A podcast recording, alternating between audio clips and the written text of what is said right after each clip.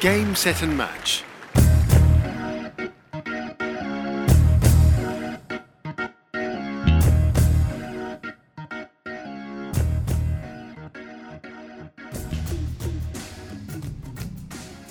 Hola amigos seguidores, soy Saúl Gómez, bienvenidos a Tennis Leather, el podcast de tenis que viene a ganarse un lugar en el gusto aficionado de este deporte. Esperamos hacernos de un renombre, principalmente en México y por consecuente en el continente, americano, para poder ampliar toda la información que usted desee de lo que es el tenis, el deporte de la raqueta. Aquí les presento a, mi amigo Juan Arballo, apasionado de este deporte y licenciado en ciencias nutricionales, quien estará conmigo a lo largo de esta travesía comunicativa informativa. ¿Cómo estás, Juane? Hola, ¿qué tal, Saúl? Un saludo para ti para nuestro invitado que ahorita vamos a presentar. Sobre todo, también un gran saludo a todos los que nos escuchan, que les gusta saber y conocer más eh, cosas nuevas del tenis y que aman este deporte tanto como nosotros. Esperemos cada vez seamos más. Perfecto, que así sea, ojalá.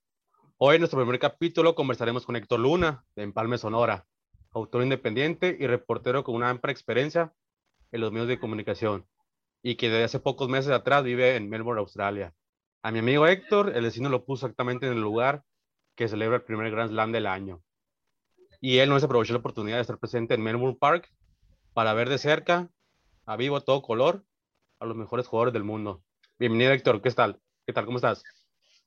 Hola, Saúl Juan. Con mucho gusto. Eh, bien, muy feliz de poder platicar con ustedes y que gracias a la tecnología podamos estar en contacto, incluso aunque estemos algo lejos, no algo retirados, pero feliz y gracias por la invitación. Para mí es un placer colaborar aquí en este proyecto que seguramente le, le, irá muy bien porque es un deporte que mueve muchas masas y que en México es, es muy, muy, pues a la gente le gusta, le interesa y qué bueno que, que se abran estos proyectos para, para darle eh, la información y todo el análisis que la gente requiere para los gustosos del tenis. Así es, Héctor, muchas gracias por tu, por tu tiempo, por tu disposición a estar aquí con nosotros en este, en este piloto, episodio piloto, y nuestro debut va a ser nuestro, nuestro padrino de, de podcast. Y sí, la verdad que ahorita el tenis está emergiendo en, en, redes sociales, en tendencias, ahorita sobre todo por el caso de Novak Djokovic, que pues obviamente no va a estar jugando en, en el Abierto de Australia. Pero pues eso será otro tema ahorita más adelantito quizás. Oye Héctor, pues cuéntame, eh, ayer fuiste al, a Melbourne Park, ¿qué se siente acudir al, quizás el evento más importante de tu ciudad. Sí, la, mira, la neta que el, el, ambiente fue muy, sí se siente el tenis en el, en el, aire, porque yo no vivo tan lejos del Melbourne Park, si acaso unos tres kilómetros, eh, teníamos que agarrar un, un, tranvía, porque, digo, tenemos, tuvimos, digo, porque iba, iba con mi esposa Kim, eh, tuvimos que agarrar un tranvía que era gratis, que es exclusivo, que te lleva al, Melbourne Park, es para el Australian Open. Y desde que vas caminando, pues ya ves que el Australian Open por aquí, pasan carros con los logos del Australian Open, eh, que son como ta taxis para la gente que trabaja en el, en el recinto del tenis. Y pues vas caminando y se siente ya esa euforia del, del, del Australian Open. Y aparte porque digo, Melbourne es una ciudad multicultural.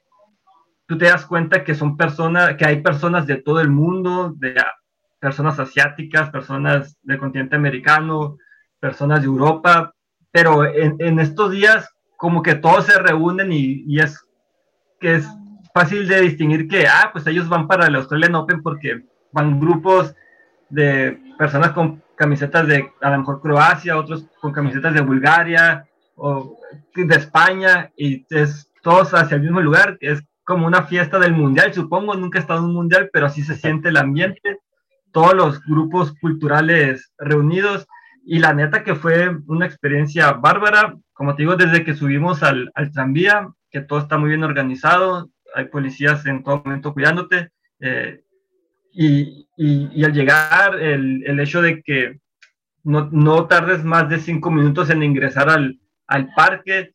Bueno, en, en, general, si, quiero, si quieres, tú, Saúl y, y, Juan, ahorita platicamos más en detalle de algunos aspectos, pero así en general el ambiente sí que fue muy, muy intenso, pero en el sentido bonito, muy familiar, eh, muy, la gente muy educada, eh, comiendo, tomando alguna bebida, ya sea cerveza o agua o, una soda, eh, viendo los juegos en las, en las, en las pantallas o caminando, comprando recuerditos. La verdad que fue un ambiente de fiesta, pero una, no una fiesta así de tanto relajo, de tanto desastre, sino de que convivencia, ¿sí me, me explico? Fue algo muy, muy bonito que, que la verdad, y se lo dije ayer a, Kim, porque me preguntó que si cómo me ha parecido, y que fue una de las mejores experiencias que he tenido, así que en general, la neta que fue muy, muy chingón. Excelente. Qué padre, Héctor. Me imagino a toda la gente representando orgullosamente las camisetas de su país, de algunos equipos quizá, algunos a lo mejor ya de marcas de algunos tenistas. Y, y platícanos, ¿tuviste la oportunidad de conocer algún tenista de la élite? Algunos que van empezando. Viene una muy buena camada de tenistas jóvenes. Platícanos un poquito cuál fue tu acercamiento con las canchas. Sí, eh, de, eso de las camisetas, Juan, me tocó ver muchas camisetas de Croacia, de, la selección de Croacia con de Davor Zucker. Eh, me tocó también ver de, la selección de España, creo que de Sergio Ramos, así que el fútbol también se hizo presente en esta. Sí, emblemática. exacto. Y bueno, sí, me tocó ver, bueno, ayer tuve la oportunidad de ver cuatro juegos. De los más jóvenes me tocó ver al alemán Struff, que es un un alemán que, pues que perdió ayer, pero sí tiene un, se le ve un buen futuro. No sé qué me pueden decir ustedes, Juan y Saúl. Eh, tuve la oportunidad de ver su juego. Eh, fue una, en una cancha, una cancha no tan grande, pero que estaba con bastante audiencia y que se sentía el apoyo hacia Struff. Sí me di cuenta porque eh, había mucha gente alemana. De hecho, en las gradas había niños con las camisetas del Bayern Múnich apoyando a Struff, que desgraciadamente pues perdió. Eh, pero fue, bueno, a, ese joven me tocó verlo, también miré ya jugadores consagrados como Medvedev, Dimitrov o la española Guruza, que, pero ellos ya jugaron en, en unas canchitas más grandes, pero esos fueron los cuatro partidos que me tocó ver de los jóvenes a Struff, eh, que puedes haber una entrevista pendiente, y Muguruza, que ella fue de las que más rápido terminaron su, su juego, al parecer. No, porque fíjate, Juan, justamente estaba Struff, ya creo que para terminarse, y estaba empezando el de, que el de Struff fue en una cancha de las chiquillas, y Muguruza sí jugó en el Road Lover, que es una cancha ya grande, como un estadio, y no, pues no está tan lejos de ahí del recinto, y fuimos caminando, duramos como quizá siete minutos en llegar, y duramos como media hora nomás viendo el juego porque se la eh, terminó muy rápido el partido. Eh, eh, es que se mira muy... ¿Sí? ¿Sí? te tocó ver a, la campeona de las, de las finales de mujeres. Nada más y nada menos. de todo el se, se, nota su, su capacidad de juego, pero aparte de que mucha gente la sigue porque se escuchaban muchas, muchos ah, gritos de apoyo hacia ella en español, aunque hayan sido personas que no hablan el español, se escuchaba el vamos, vamos, así como en lugar de vamos, pero en con un acento medio en inglés.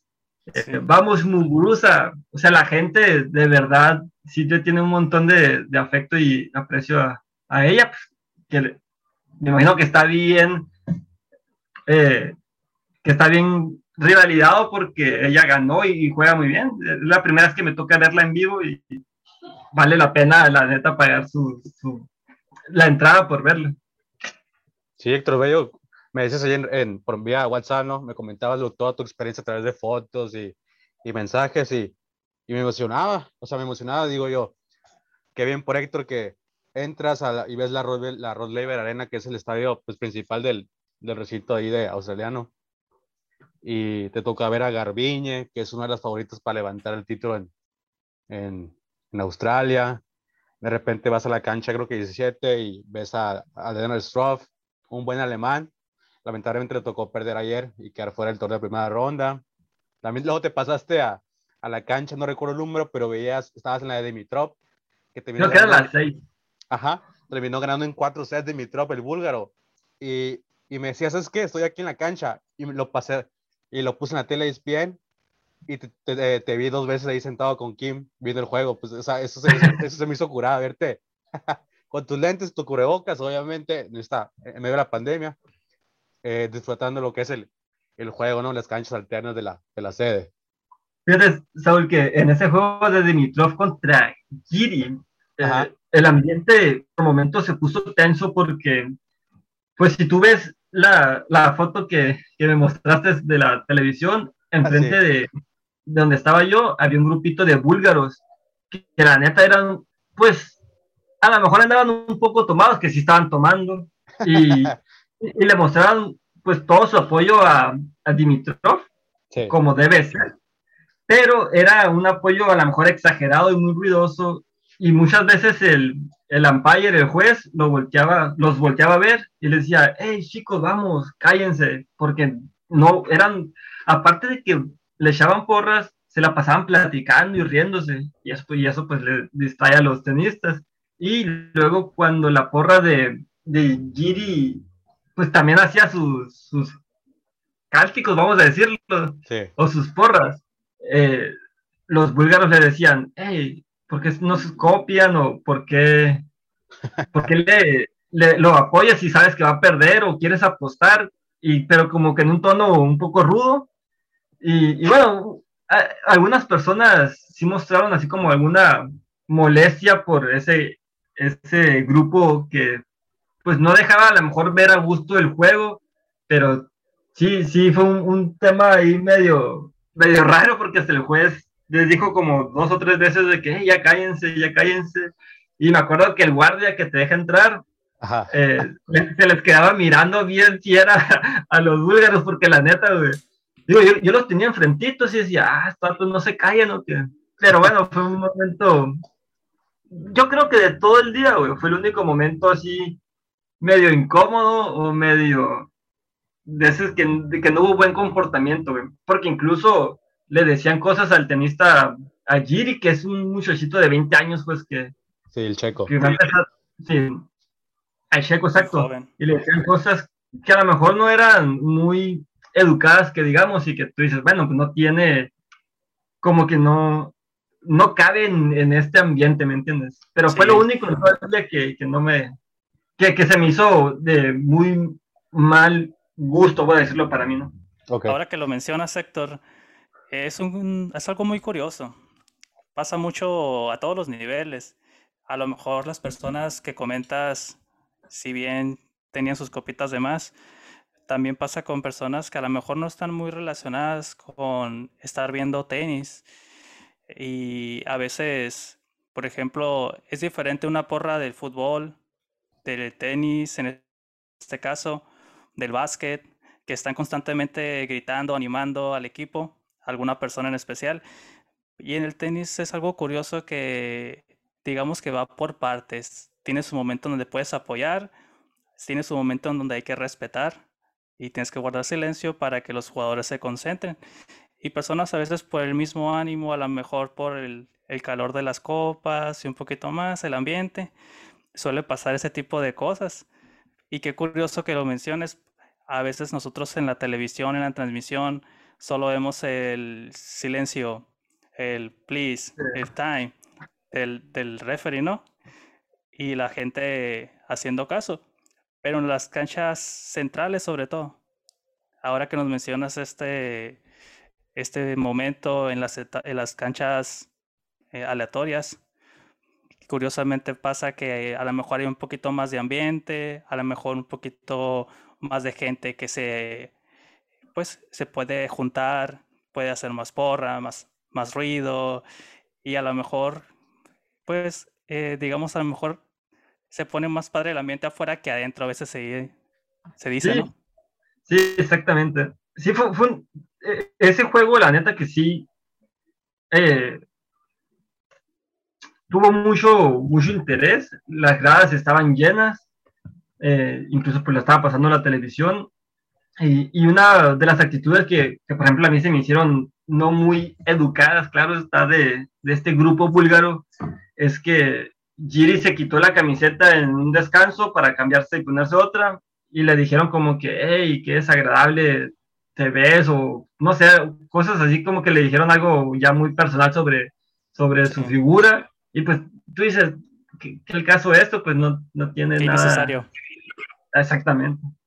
Pero bueno, fue, e, e, eso de, de, todo lo bueno fue lo único que, que, yo puedo decir que no me gustó, que no me pareció correcto, pues vaya.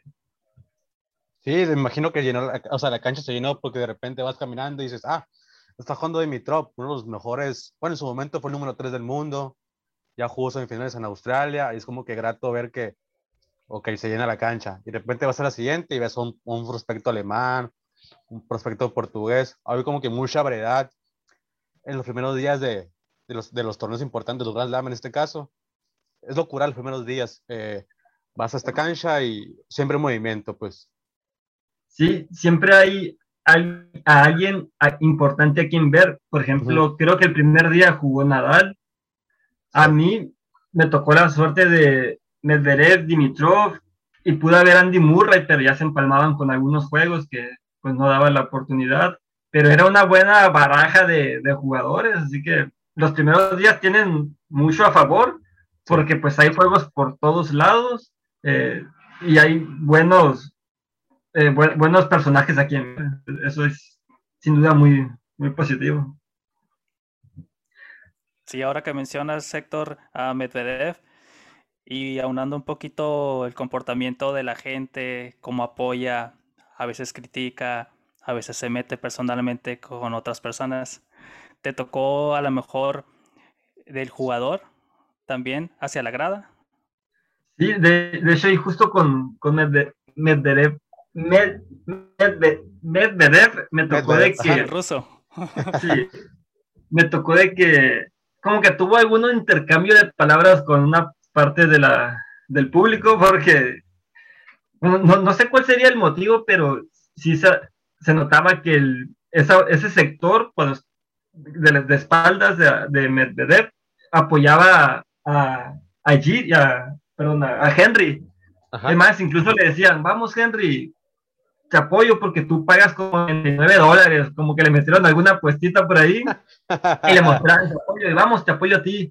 Y cada punto que hacía, pues lo festejaban y lo celebraban con, con euforia. Y entonces como que algo no, o, no le gustó mucho a, a, Medvedev, que acá rato decía como que no, y volteaba con ellos y intercambiaba algunas palabras o algunas señas.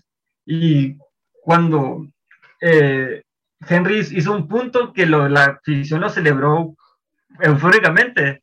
Medvedev respondió con otro punto y se los echó en cara, pues como diciendo que yo soy el, el bueno aquí, no sé por qué apoyan a los demás.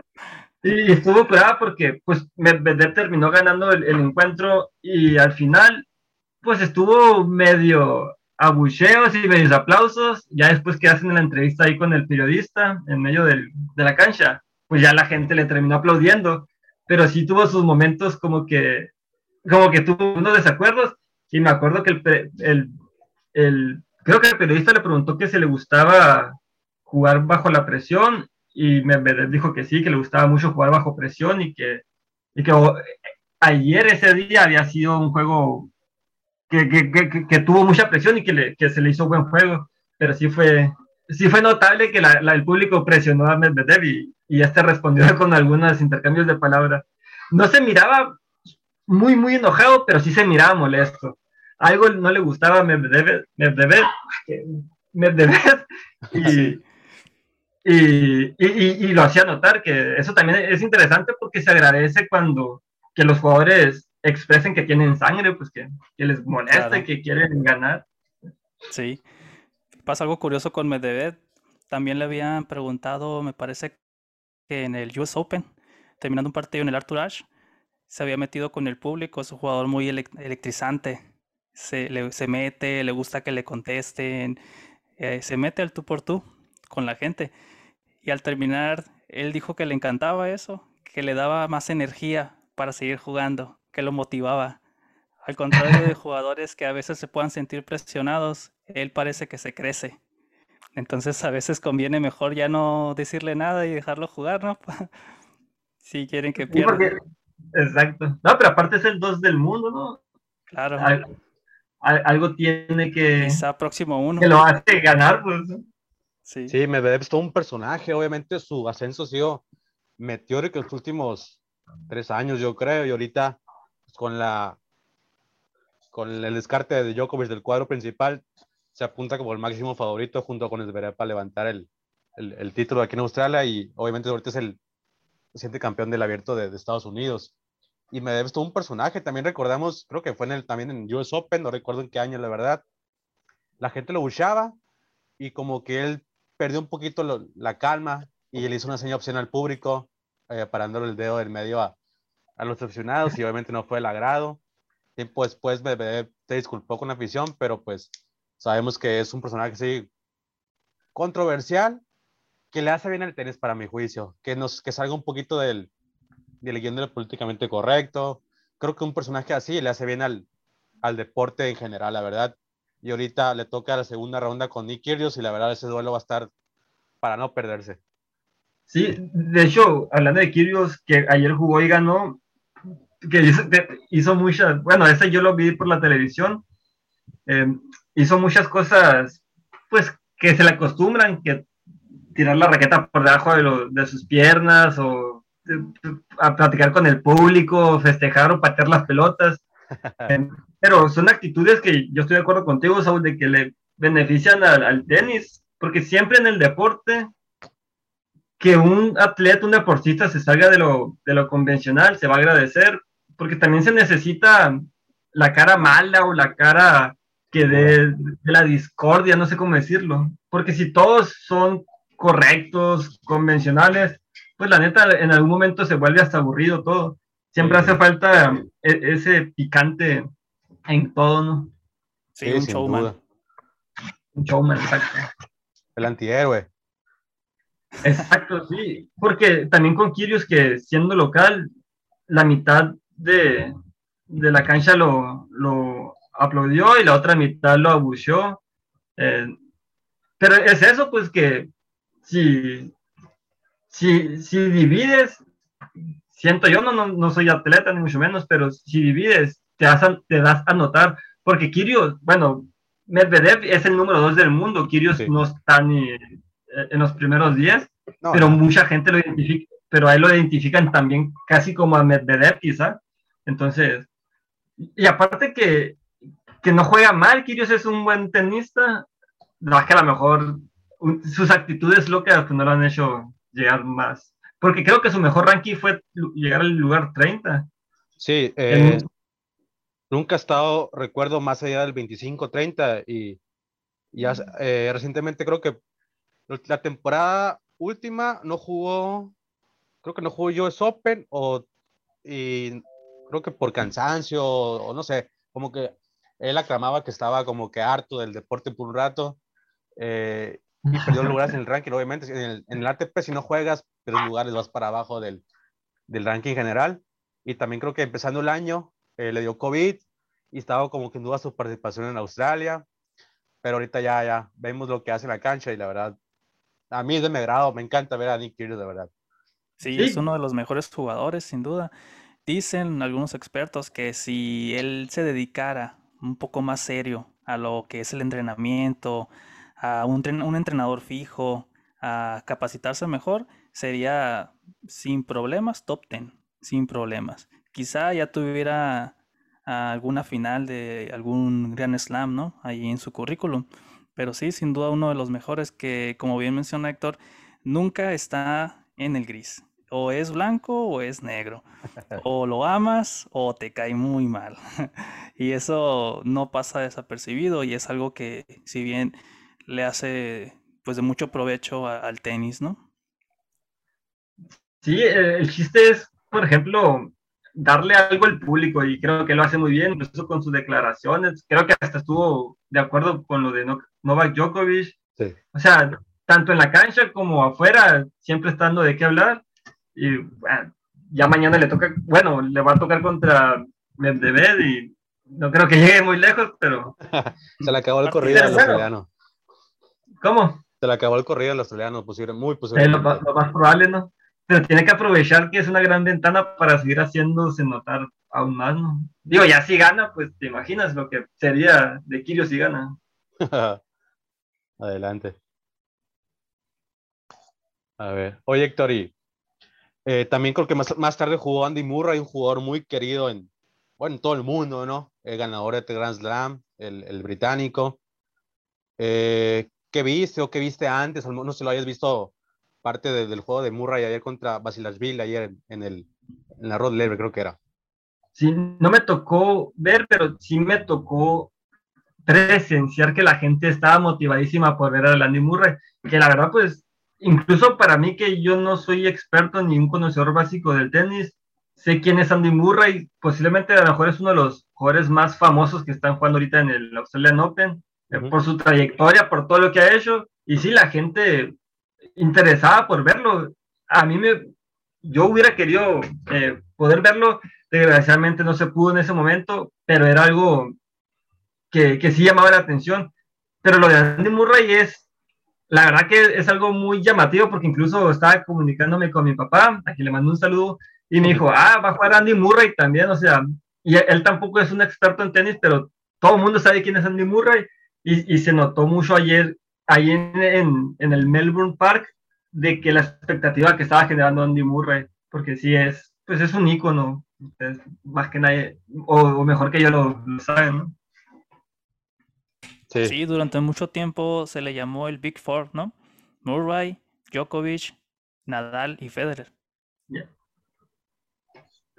Oye, Héctor, y bueno, te pregunto, ¿no? Porque a mí eh, me tocó estar el año pasado en, el abierto de, Estados Unidos, de Nueva York, y obviamente entras al recinto de la sede del torneo y entras y en ese momento vi, yo veía como que un salón, un mini salón de la fama, un paso de la fama con las fotos de los campeones del mismo torneo estadounidense, veías una foto de, de Jimmy Connors, de Ivan Lendl, de Djokovic, de Agassi, que la verdad me tuve que tomar la foto con, uno- con mi jugador favorito de tenis. No sé qué viste, sí, como que llamativo de, de esa índole allá en, en- en el Melbourne Park. Sí, también había un pasillo de la fama y había uno, uno local que justamente hacían con la estatua de, de Rod Glover, que es considerado el mejor, el mejor tenista de toda la historia para muchos, que ganó un montón de Grand Slams consecutivos.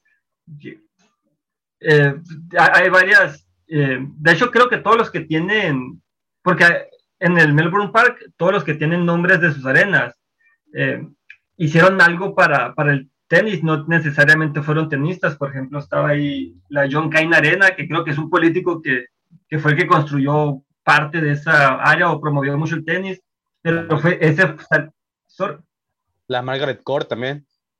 Margaret Court, del Kia Arena, ajá, son esas cosas que, que sí hay un reconocimiento a los locales y más convencionales, pues está un pasillo de los ganadores del Australian Open, que de hecho, pues el último fue Djokovic, 2021, y mucha gente, pues iba ahí a, su imagen, sale con el trofeo, una imagen grande de, de Novak.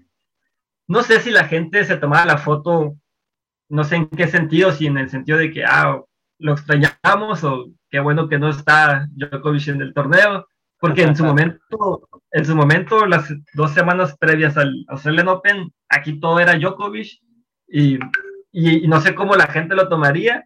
Lo que sí te puedo decir a ti a, y a Juan y a la gente que nos está escuchando que el ambiente en general, la gente no hablaba mucho sobre Djokovic, no se tocó tanto, a lo mejor porque era el día 2, no sé si en el primer día se habló más, pero así en general, Djokovic no fue un tema de discusión, la gente fue a ver al, Melbourne Park, a ver el tenis, a pasársela bien, a disfrutar, porque el clima ayudó bastante, estaba nublado por momentos, sí hubo momentos así soleados, pero no, no fue tan, tan caluroso. Y, y, bueno, ese tema de Djokovic, a pesar de que toda la controversia que, bueno, no solo aquí en Australia, sino que pues, en México en todas partes del mundo, eh, generó tanta expectativa, tanta polémica, te das cuenta que dentro de, del Melbourne Park la gente, la neta, no, no lo tomó mucho en cuenta, fuera de eso de que estaba su imagen ahí grandota por ser el último ganador, pero más allá de eso no fue un tema tanto de conversación. Ok. Adelante, Juan, si quieres. Sí, como dijo Nadal en una entrevista, me parece que fue el día de ayer, en donde le preguntaban que sí que, que merecía de su opinión, ¿no? La situación de Djokovic, que ya estaba ahora sí definitivamente de fuera de, del Grand Slam de Australia Open. Eh, Nadal comentó que la verdad el tenis era algo que, que es mucho más grande que cualquier otro jugador, llámese Federer, llámese él mismo, llámese Djokovic. El tenis iba a seguir adelante, la gente lo va a ver, lo vamos a disfrutar, como bien menciona Héctor. Él vio tenis, disfrutó tenis, la gente lo vivió, la gente no extrañó a un Djokovic. Claro que eh, en la final probablemente se, se, puede pensar, el, a lo mejor él pudiera estar aquí, pudiera estar ganando eh, por fin el número 21, ser el más grande de todos los tiempos en cuestión de títulos de Grand Slam, pero en el día a día de un torneo con la emoción de estar viendo tenis y tanto tenis y de tan buena calidad, no se extraña tanto, eh, pues sigue adelante, eh, al final él se retirará, quedará en la historia como uno de los máximos ganadores de Grand Slams, quizá el, el, el más grande, pero el tenis continuará, ¿no? Y a lo mejor para la gente que no ha escuchado mucho noticias últimamente y que no esté muy relacionada con el tema, no sé si nos quieras comentar, Saúl, un poquito, ponernos al día de lo que sucedió, la polémica con Novak Djokovic. Sí, la verdad, eh, fue como que yo estaba al pendiente en Twitter de todo lo que sucedía sobre el caso del tenista serbio y todos los días actualizaba Twitter para ver qué sucedía, qué sucedía. Total que el domingo por la madrugada me levanto con noticia de que eh, perder la apelación en, ante un juez federal allá en, Australia, ¿no? Toda la incertidumbre de saber si iba a jugar el tres veces, el, el último tres veces campeón de Australia, nueve veces en total. Eh, por todo ese tema de no estar vacunado, no, recibir, no, no tener la visa correcta, eh, fue todo un drama en, en, Melbourne. Y Héctor, Héctor que pues recientemente en, en, Melbourne, fue al hotel donde estuvo Djokovic eh, ¿cómo se puede decir? No te voy a decir que prisionero, pero resguardado, aislado, retenido quizás. Sí, el, el, hotel para los refugiados. Ajá. Ajá. Héctor, tú que fuiste, no recuerdo la verdad qué día, creo que fue martes, miércoles, la verdad. Mandabas fotos, subiste a Twitter, pusiste en publicación en tus redes. Detalles un poquito lo que fue el, el acudir al, al lugar de los hechos, ¿no? Sí, pues fue el martes, creo, después de que eh, llegó Djokovic a, a Melbourne, que no pudo salir del aeropuerto y de ahí lo trasladaron a, a este hotel que no me, no me, recuerdo el nombre, pero es un Park hotel, hotel, ¿verdad? Park, ajá, creo que el Park Hotel. Eh, pues es hotel donde hay mucha gente refugiada eh, y ahí estuvo.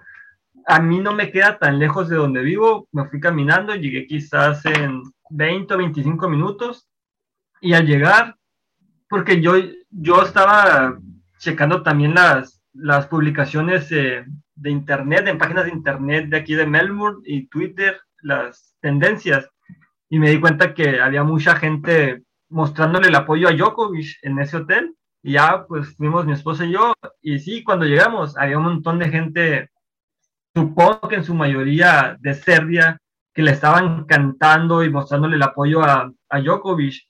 Lo que sí estaba bien estructurado es que había mucha policía cuidando a, los, a las personas, porque pues en las calles de Melbourne hay un montón de rieles por donde pasan los tranvías y pues eh, eh, por ahí por donde enfrente del hotel estaba pasaba un tranvía constantemente, entonces la policía cada rato le decía a las personas, háganse por allá, háganse por allá, los cuidaban de que no sucediera algún, algún percance. Eh, sí, el ambiente, la, la verdad que fue de fiesta, parecía que Djokovic ya, ya había ganado el, el Australian Open porque había bocinas con música, toda la gente cantando, banderas, aplaudiendo, eh, y creo que hasta matracas había, entonces fue un ambiente muy, muy, muy imponente, voy a decir la palabra, porque se le, se le dio un apoyo muy grande a un atleta que no tenía una visa correcta, que o que está en contra de un, de un punto de, de que se vacunen la, la, las personas. Uh -huh. Fue muy polémico el tema porque también mucha gente aunque estaba o está en contra de, de que Djokovic no se vacune, sí le gustó o sí le pareció favorable el tema ese de que la gente lo vaya a apoyar y toda esa cuestión mediática que se le dio, porque decían que gracias a eso mucha gente importante, hablando de políticos o temas de derechos humanos, se darán cuenta de que aparte de Djokovic hay un montón de gente refugiada que necesita el apoyo. Todo el mundo habló de Djokovic por ser la superestrella del tenis y del deporte en el mundo, pero a pesar de que la gente está en desacuerdo con él, agradecieron que, la gente lo apoyara porque jalaría reflectores para la gente, otra gente refugiada que a lo mejor tiene ahí ocho años esperando algo para poder regresar a su país o tener libertad, no sé, pues, pero sí, sí fue un tema entre, la, entre comillas provechoso para la comunidad refugiada que Djokovic acudiera o que lo mandaran a ese hotel, pues. Sí, se estuvo mencionando ya los, los últimos días previos a, que se diera el definitivo no a la participación de Novak eh, y al, Australian Open y para permanecer también en el país, que se estuvo mezclando muchos temas políticos, ¿no? Temas políticos eh, de, renovación de presidente o, de cambio de presidente, temas políticos también en Serbia, eh, de quién apoyaba, quién no, por qué sí, por qué no, todo ese tipo de cuestiones se llegaron a mezclar ahí y como mencionas, hay muchas personas en Australia que, que a lo mejor han querido visitar a sus familiares y comparten la idea de no, de no vacunarse y por lo mismo no han podido pues acceder al país y al principio cuando se le dio el sí decían de que pero porque sí después cuando se les dijo el no se mezclaron temas políticos y demás. Entonces sí fue todo todo un embrollo que al final resultó en, en la no participación de Novak Djokovic y en el cese no a la autorización de permanecer en el país. Sí y perdón. no, adelante, Ah, nomás quería comentar que fue un tema muy confuso, pues que, pues en cierta parte, desde mi punto de vista, el principal culpable fue el gobierno australiano en permitir, en primero, que llegara a, Australia, porque pues tú no llegas a Australia sin un proceso de papeles, de papeleo antes, pues. O sea, aunque seas ciudadano, aunque seas extranjero, tú tienes que tener un montón de papeles para poder llegar a, para, empezar una visa, pues.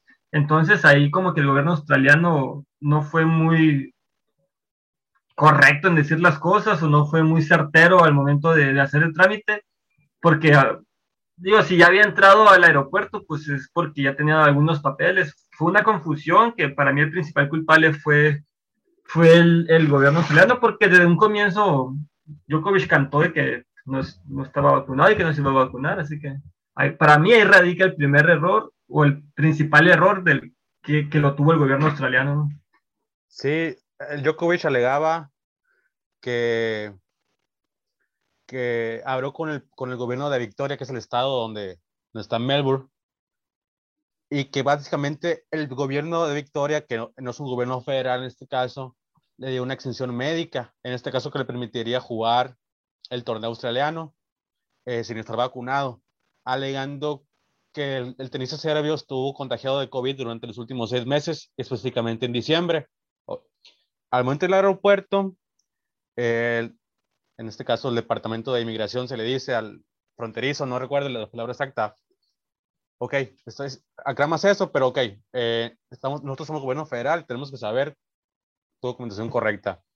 Y yo, como dice, la verdad, pues de que se encarga de eso es mi agente y él habló con el gobierno de Victoria y, y la Asociación Tenis Australia, que es la que organiza el torneo. Una confusión de datos, de papeleo, protocolos, ya saben, ¿no? todo el tema burocrático que reciben sacar un papel, una visa en este caso. Y de Turán Djokovic, eh, tiempo día después se filtró lo que la conversación de Djokovic con el policía que lo, que lo está interrogando en una, en una sala de aeropuerto y se veía las palabras textuales de Djokovic desesperado, o sea, ¿qué más quieres que te muestre? Si, si yo vine es porque me dieron el sí. Fue todo un escándalo, un circo, un circo mediático, político. Bueno, se convirtió en político el momento en que sale el primer ministro a hablar. No vamos a recibir a nadie que no esté vacunado, al menos que tenga cierto permiso. Y días después sale a hablar el presidente de Serbia. exclamando que nuestro, nuestro mejor deportista mundial está prisionero en un país con leyes, no sé cómo es, eh, desigualdades, yo creo, ¿no?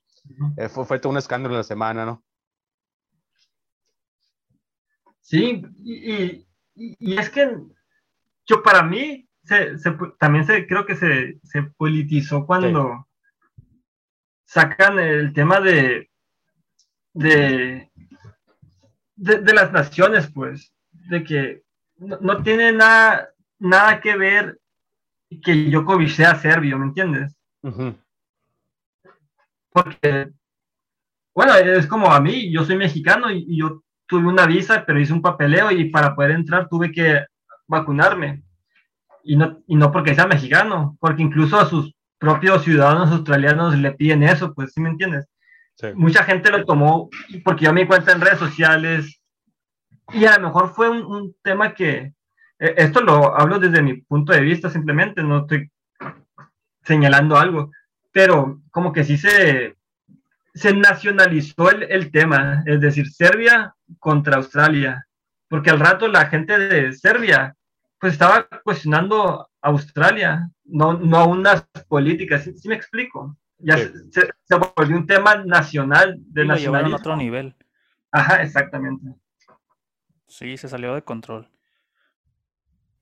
Pero al final de cuentas sí creo que, y estoy de acuerdo con la gente que dice que toda esta cuestión mediática que, que a lo mejor se, hizo de más, se agrandó de más, eh, pues va a beneficiar o se pudo haber beneficiado una cierta comunidad de refugiados que, que sí la están pasando verdaderamente o que necesitan una ayuda urgente. No digo que Djokovic no la necesitara, pero a lo mejor su, su entorno afuera era diferente.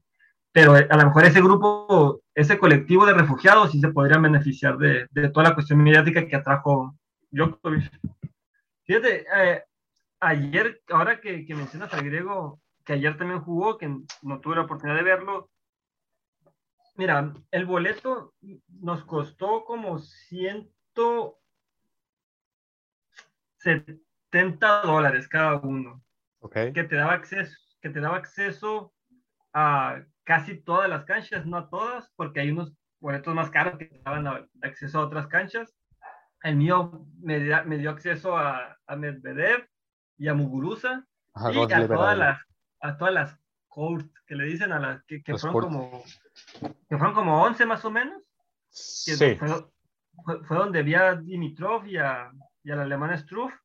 Eh, pero fíjate toda la opción que te presenta un, un día de, de, Australian Open. Sí, la, prim la primera semana los Grand Slam. Murray, sí. Las primeras semanas los Grand Slam, bueno, en este caso, la primera semana hay bastante actividad. A cancha que vayas va a haber movimiento. De repente puedes encontrarte, eh, por ejemplo, Alcaraz, que es ahorita de los mejores prospectos del tenis eh, del mundo estás jugando una cancha alterna, creo que era las 6, 7, y la cancha chica, por obvias razones, llena y la gente vitoreaba todo lo que sea el, el, joven español, que ahorita a sus 18 años es el número 34, 35 del ranking y, y va en ascenso el joven español. 18 años, ¿qué andabas haciendo tú a los 18 años? Ingresando a la universidad, batallando. Eligiendo las materias de comunicación. Hijo, Qué bonita carrera, ¿no? Mira, eh, estuvo, estuvo padre ayer porque el boleto que, para que en, en pesos mexicanos salió como en 2.300 pesos. Me dio acceso a todo eso.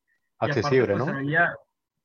sí, para un día sí, y aparte que vi cuatro partidos que la verdad estuvieron bien chingones, sí vale la pena, y aparte... ¿Cómo cuánto pues, tiempo fue? En las... ¿Manda? ¿Cómo cuánto tiempo fue el que duraste ahí en, en el parque? Llegamos a las 11 de la mañana, que fue cuando empezó el juego de Struff, y salimos como a las 7 de la... No, como a las 6 de la tarde más o menos. Hora de Australia, Bastante. Sí. sí Comiste, Héctor, allá, botaneaste, tomaste refresco. Cuéntanos un poquito del menú de, de, de diversidad cultural gastronómica allá en, del torneo pues sí había buena, buena variedad de, de comidas, de botanitas. había lo más popular de todo el menú, sin duda alguna era el cocodrilo y la cola de, la cola de canguro. Cuando nosotros comimos, fue después del juego de, de Mugurasa, creo. Muguruza. Porque Ajá. estamos, que estamos esperando el juego de Medvedev, comimos canguro, porque el cocodrilo ya se había acabado, güey.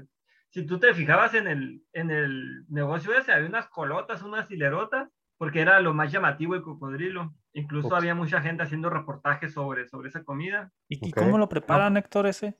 Ajá. No, no supe, no, yo quería comer, probarlo, pero no, no. ¿Qué parte del Cuando- cocodrilo será la que te sirven en el plato?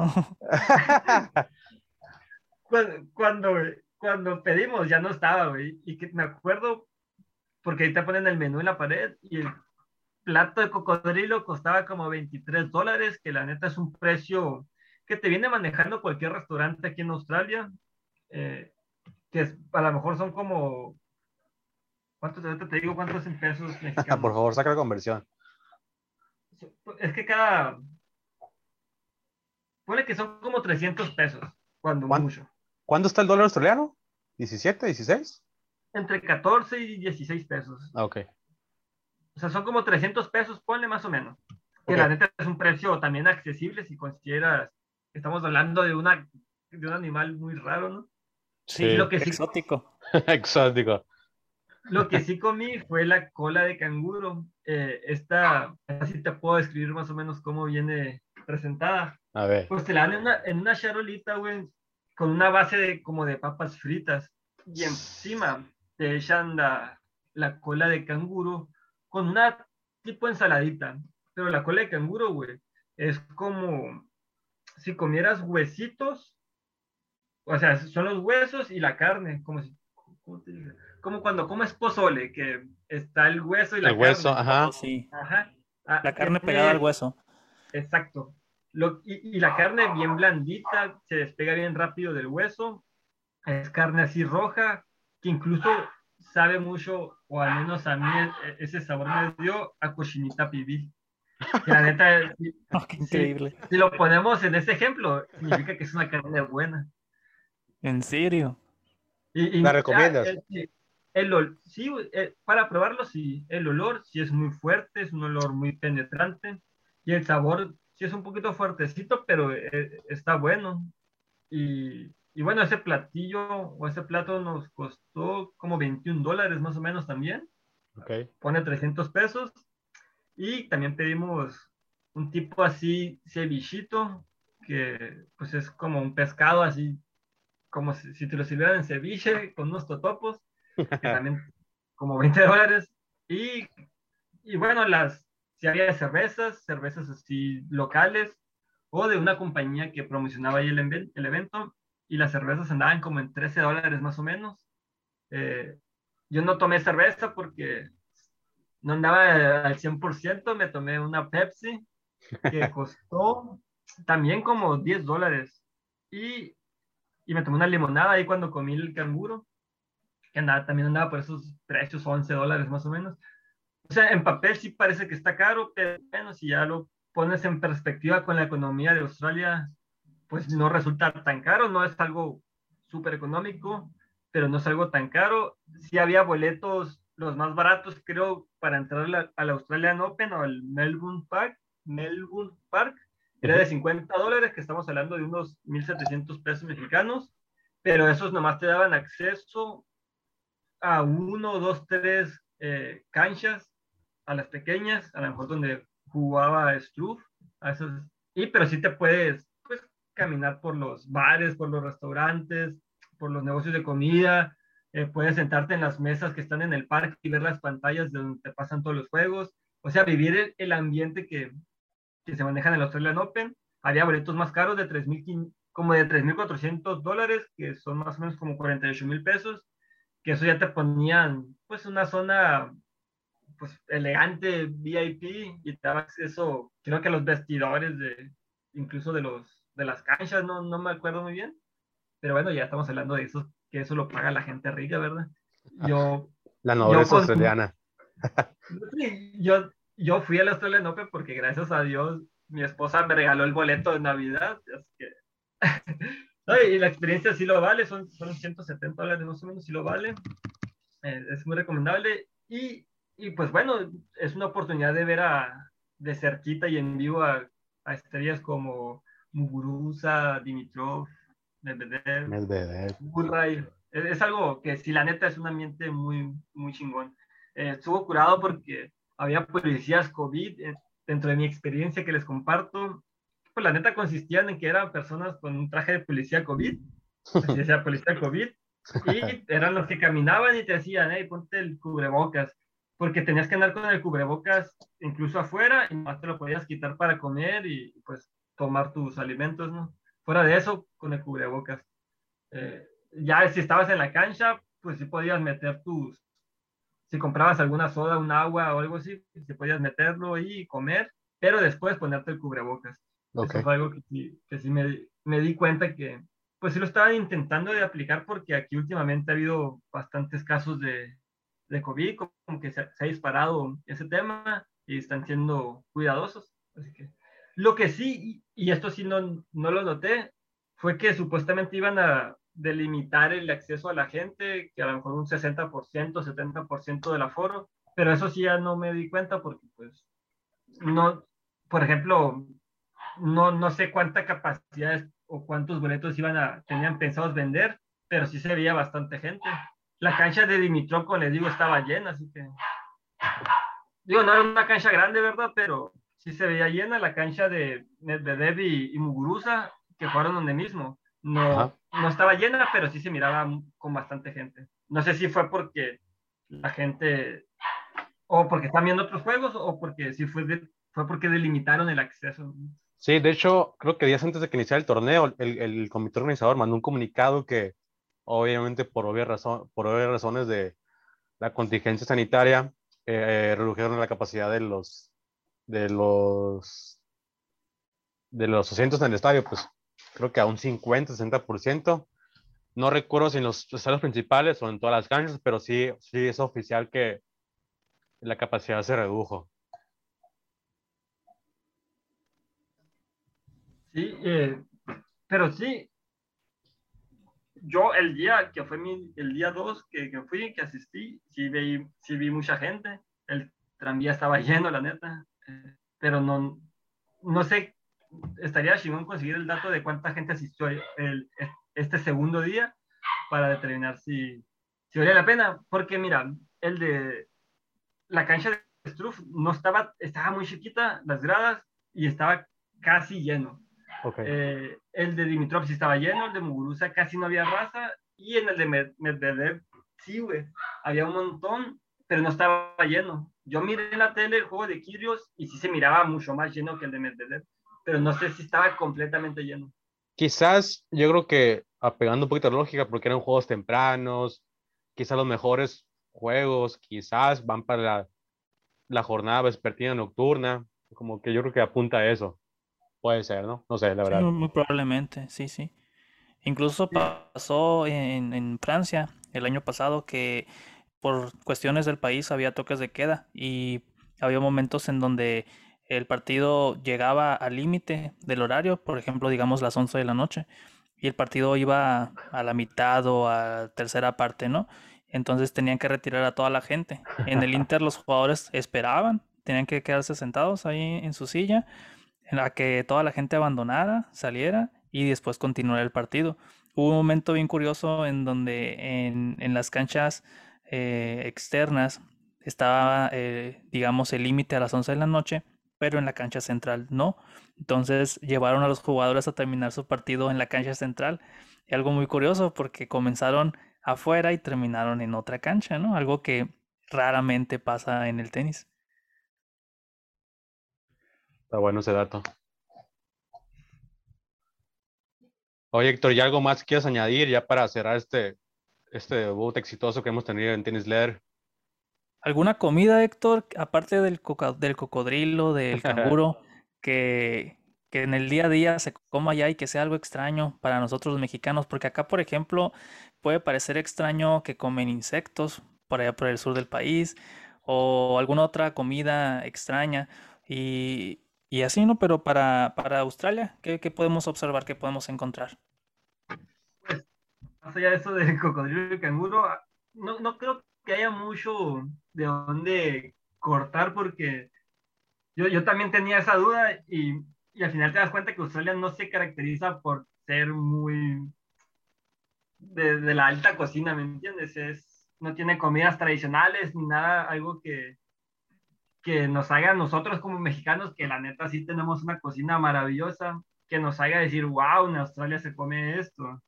Eh, no, la verdad que no hay algo así raro, como por ejemplo comer chapulines, no creo, no hay... Digo, lo más raro obviamente va a ser eso, la cola de canguro y, y el cocodrilo, Sí, pero... Yo creo que ya, ya, ya se equiparon un poquito con lo exótico. Está, Sí. está curioso. Sí, pero, sí, pero fíjate, fuera de eso no hay mucho eh, y tampoco hay una comida así súper tradicional. Yo vivo aquí en, el, en la ciudad, en el centro, y está repleto, güey, de comida asiática, que pues es comida china, japonesa, comida de Tailandia. eh, es, es lo que más se, se procura, güey, las hamburguesas, las pizzas. No hay, no hay como que a, a Malaya hubiera salir a la esquina y comerte unos taquitos de chicharrón o de cabeza, pero no, no hay. Hay buenos Unos restaurantes mexicanos. Unos tacos del Sí. mercado y con una licua- un licuado. Ándale de eso. Por ejemplo, cuando, cuando vamos Kim y yo al, al mercado, pues es una tradición comernos una hamburguesa, pero pues no hay más, pues es, es comida así tipo muy agringada, fuera de eso. Ahí, ahí sí no, a Australia nos queda mal, porque si hablamos en cuestión de animales, pues ahí sí nos pegan una, una recia, así nos, nos ganan en ejemplos con, pero por mucho. En comida sí, sí, la neta no ofrecen bastante que digamos. Ok. ¿Extrañas los, los percherones, los taquitos? Sí, sí, extraño. Apenas tengo como tres meses, más o menos, poquito más. Pero sí extraño los tacos, güey, las tortillas, todo eso. El gandaritas. Un mexicano lo necesita, un- unas caguamas también. Ufa. Sí.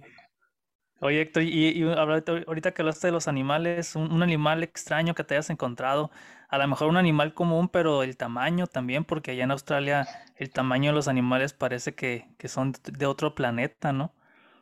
Sí, fíjate que aquí hay un, un parque, aquí cerca de, de- de donde vivimos, y pues allí vamos a caminar a los perritos. Y hay murciélagos, pero parecen supilotes, están bien grandotes. Son murciélagos que, que comen fruta solamente, pero están bien grandes y, y si tú no estás acostumbrado a verlos o a conocerlos, pues sí te da miedo, ¿no? Porque aparte vuelan pues bajito, no te digo que pasen enfrente de, de tus ojos, pero sí pasan volando bajito y unas alas bien grandotas y parecen palomas, no sé, parecen como gaviotas más o menos, bien grandotes, grandotes los murciélagos y pues Qué eh, hace poco, sí, la neta sí da miedo. Y hace poco fui a, ah, y, y ahí en el parque también hay unos que se llaman possums, creo, que son así como, como los eh, tipo castor, castorcitos, eh, son marsu- marsupiélagos, eh, parecen ratitas, o sea, pero esos tampoco se meten con las personas, nomás están en los árboles. Y una vez fui a, al zoológico, pues vi canguros, koalas, todo eso, estaban dormidos todos. Y una vez iba caminando, no me acuerdo a dónde, Es clásico, y- ¿no? De los zoológicos, eso. Uno quiere ir a, Eh. a ver los animales y están durmiendo o están invernando, están resguardados del calor. Sí, güey, hasta los, hasta los tigres estaban dormidos, ¿no? Pero bueno, eh, hace poco fui, o hace no mucho fui a, iba caminando con, con mi esposa y me atacó un pájaro, güey, traía una cachucha y el pájaro me empezó a picotear la cabeza, no sé por qué, pero ya tuve mi primera, primera experiencia peligrosa con los animales australianos. Tu primer acercamiento animal. eh. Sí, no. Perfecto. Oye, Héctor, ¿y algo que quieras añadir ya para cerrar este debut en Tennis Leather? Pues nada, neta que muchas gracias. eh, en, en general fue una experiencia buena, bonita. La gente hizo caso al llamado de cuidarse, de, de al menos usar el cubrebocas. Y pues en general el deporte cumplió con las expectativas, al menos para mí, que fue mi primera experiencia en vivo con el tenis. Y pues gracias, que, gracias a ustedes que, que tengo con quien compartirlo, ¿verdad? Y pues nada, muchas gracias Juan, Saúl. La verdad que mucha suerte al proyecto. Eh, voy a estar pendientes porque ahora ya me he vuelto un fanático del tenis y qué bueno que, que para empezar vamos a tener un proyecto dedicado al tenis mexicano, o sea, que un proyecto mexicano dedicado al tenis, que sea en español y pues que, que, que tenga buen contenido, buen, buen contenido que sea de, del agrado de nosotros, porque ahora me interesa leerlo, saber más y con ustedes pues voy a tener una buena oferta. Creo que va a ser un buen, buen proyecto que le interesa a la gente que no es conocedora experta del tenis, pero que quiera estar eh, o adentrarse a este deporte, que la neta, que es fácil enamorarte de él porque eh, es, es, interesante, es divertido, es ágil, es estratégico, es, es físico. Y bueno, yo mi primer acercamiento que tuve con el tenis o con los Opens, que, que bien sabes que, le bueno, yo le tengo un cariño muy especial a estos torneos por leer Open de, de Andrea Agassi que escribió J.R. Modinger, que es un libro que les recomiendo. No necesitas ser experto del tenis para entenderlo, porque es un libro eh, escrito en forma de novela, donde ahí Agassi te cuenta cómo odiaba el deporte, cómo su papá lo obligaba a jugar, cómo se convirtió en uno de los mejores tenistas del mundo, eh, cómo, porque era tan rebelde, cómo conoció a Steffi Graf, que se enamoró, se casó con ella y también es una de las grandes exponentes de este deporte. En fin, una gran historia que pues ahora me siento más adentro de esta historia después de esta experiencia en el Open y viceversa, ¿no? Llegué con algo de experiencia al Australian Open tras leer ese libro y pues bueno, en fin, en general, para no alargarme tanto, muchas gracias, eh, un saludo y mucha suerte con el proyecto y mucho éxito, Saúl, Juan. Ok, Juan. Muchas, muchas gracias, Héctor. Muchas gracias por ser nuestro primer invitado, por compartirnos a nosotros y a toda la audiencia la experiencia de, que tuviste fresca del Australia Open para que la gente se anime a ver los torneos. A veces la gente, digámoslo de alguna manera, que no está muy acostumbrada a, ver tenis, pone un partido en la televisión y a veces se aburre. A lo mejor porque no se sabe el marcador, no, no sabe la, la, intensidad del juego, no conoce a los jugadores, la historia. Las reglas. Exactamente, las reglas. Y, y siempre se, se menciona ¿no? en el deporte, cuando tienes información, disfrutas mejor un partido. Y eso es lo que, lo que planeamos aquí, eh, eh, traer para ustedes información que les ayude a, apasionarse de este deporte que es muy, muy bonito. Eh, ahorita que mencionabas, Héctor, que era tu primer Grand Slam, me, me, acordé de un amigo de nosotros, Isaac, que él también tuvo su primer acercamiento al tenis en el, en el US Open. Y eso lo llevó al día de hoy. Tiene cinco años ya jugando tenis y, se, tiene sus raquetas, tiene su mochila, entra a los torneos, es un apasionado, ve tenis, consume noticias de tenis y todo comenzó yendo a un torneo. Entonces, ojalá y, se te dé la oportunidad también, Héctor, eh, de jugar tenis. A lo mejor ya más adelante nos podríamos echar alguna reta por ahí.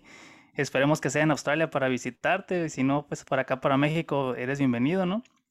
Y, este, y pues muchas gracias a todos ustedes que nos, que nos escuchan y esperemos que, que sigan con nosotros. Sí, la verdad que este espacio surgió como una inquietud de promocionar lo que es el, el tenis, que para mí se me hace un deporte, no sé, para mí es top 2 seguramente en, mi lista de deportes preferidos y con la inquietud de exponer un espacio que merece ser eh, difundido con información relevante. Tenemos un testimonio de primera mano con, con un mexicano en, en uno de los mejores eventos del mundo en, y de este deporte, obviamente y que la verdad que es un nicho que puede ser explotado y que vale la pena consumir el producto que vamos a ofrecerles. Posiblemente ya para el capítulo 5 o 6 ya vamos a tener a Djokovic de invitado para que estén pendientes ah, quizás. Ah, ya. Hay que marcarle Dubai. Perfecto. Pues sería todo. De esta manera cerramos nuestro debut de Tenis Leer, nuestro episodio piloto. Muchas gracias por su tiempo. Héctor, por tu tiempo, por tu disposición. También a ti, Juan, muchas gracias a nuestros seguidores que nos escuchan desde las plataformas de tu preferencia y que nos pueden escuchar a través de cada una de ellas en cada episodio para que estén pendientes. Y recordarles que pueden seguir a Tenis Leer en sus respectivas redes sociales como Facebook, Twitter e Instagram próximamente. Y reiterarnos el agradecimiento. Nos escuchamos la siguiente vez, una vez que concluya el primer Grand Slam del año. Muchas gracias, ¿eh? Hasta pronto. Gracias, saludos.